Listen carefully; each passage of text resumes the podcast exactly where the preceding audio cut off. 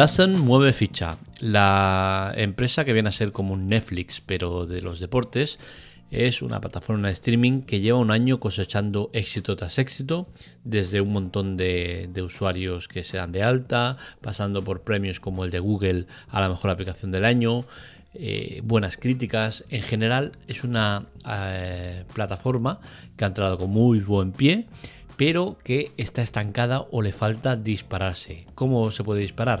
Pues con los operadores. Y es por eso que ellos mismos han reconocido que están en negociaciones con los operadores, Movistar, Vodafone, Orange y demás, para ver si llegan a algún tipo de acuerdo. Lo analizamos en la tecla Tech.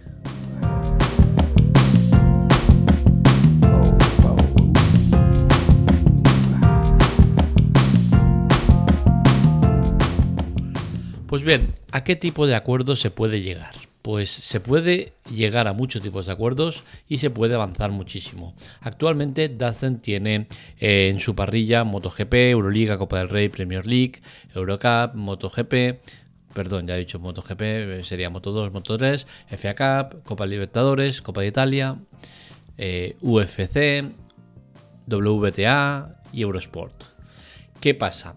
Que sí, eh, he dicho muchas cosas, pero realmente importantes que son importantes para nosotros, para el público de aquí, eh, de España. Pues seguramente sería la Copa del Rey y MotoGP. Eh, si me apuráis mucho, la Euroliga de básquet sí, se puede considerar también estas tres. Pero si me apuráis un poco, pues podemos introducir la Premier League, algún partido interesante que haya y poco más, Eurocup, sí, pero tampoco ya, ya empezamos al plan B, ¿no? Entonces poco más hay. Es cierto que si te gusta eh, mucho fútbol, pues, pues, eso verás la Premier League, la FA Cup, la Copa de Libertadores, Copa de Italia y demás, ¿no? Pero son deportes que a nosotros ya nos tocan tan de cerca y no son importantes. Con la cual cosa, al final, Dasen lo que tiene en parrilla es un producto que se basa en eso, en Copa del Rey, que es unos meses, pocos meses, lo que dura la competición, y MotoGP, que es otra eh, temporada cortita eh, y el resto del año no sabe qué hacer. ¿Qué ofreces al cliente para que eh, quieran pagar esos 10 euros mensuales que cuesta el servicio? Es difícil, es difícil y es ahí donde están estancados.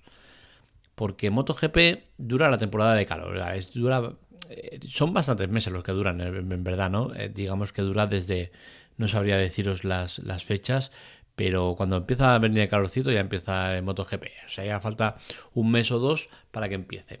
Eh, son cuatro o cinco meses que están ahí ocupados.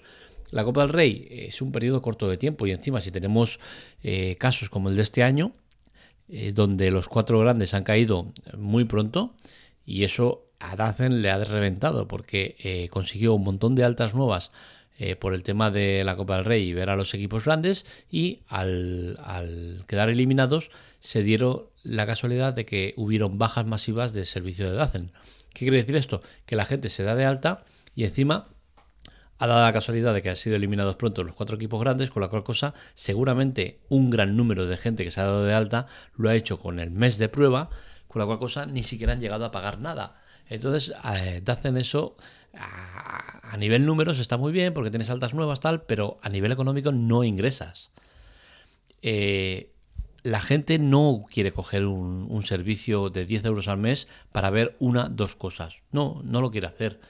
Eh, porque para eso ya paga su abono mensual a Netflix, HBO eh, o Spotify, cosas que le aportan muchas cosas.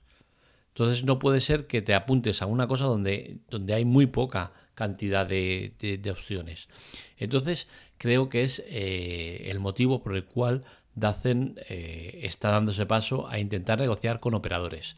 ¿Qué está intentando negociar? Pues bien, no se sabe exactamente el qué. Si ser un canal integrado dentro de las plataformas, que podría ser, lo descarto yo personalmente, pero yo creo que sí que podría llegar a ser, eh, o ser una opción de, plataforma disponible en las operadoras, es decir, algo así como un Netflix o un HBO.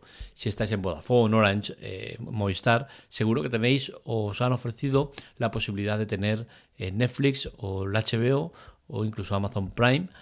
Eh, por una cantidad económica o incluso dentro de vuestro paquete, ¿no?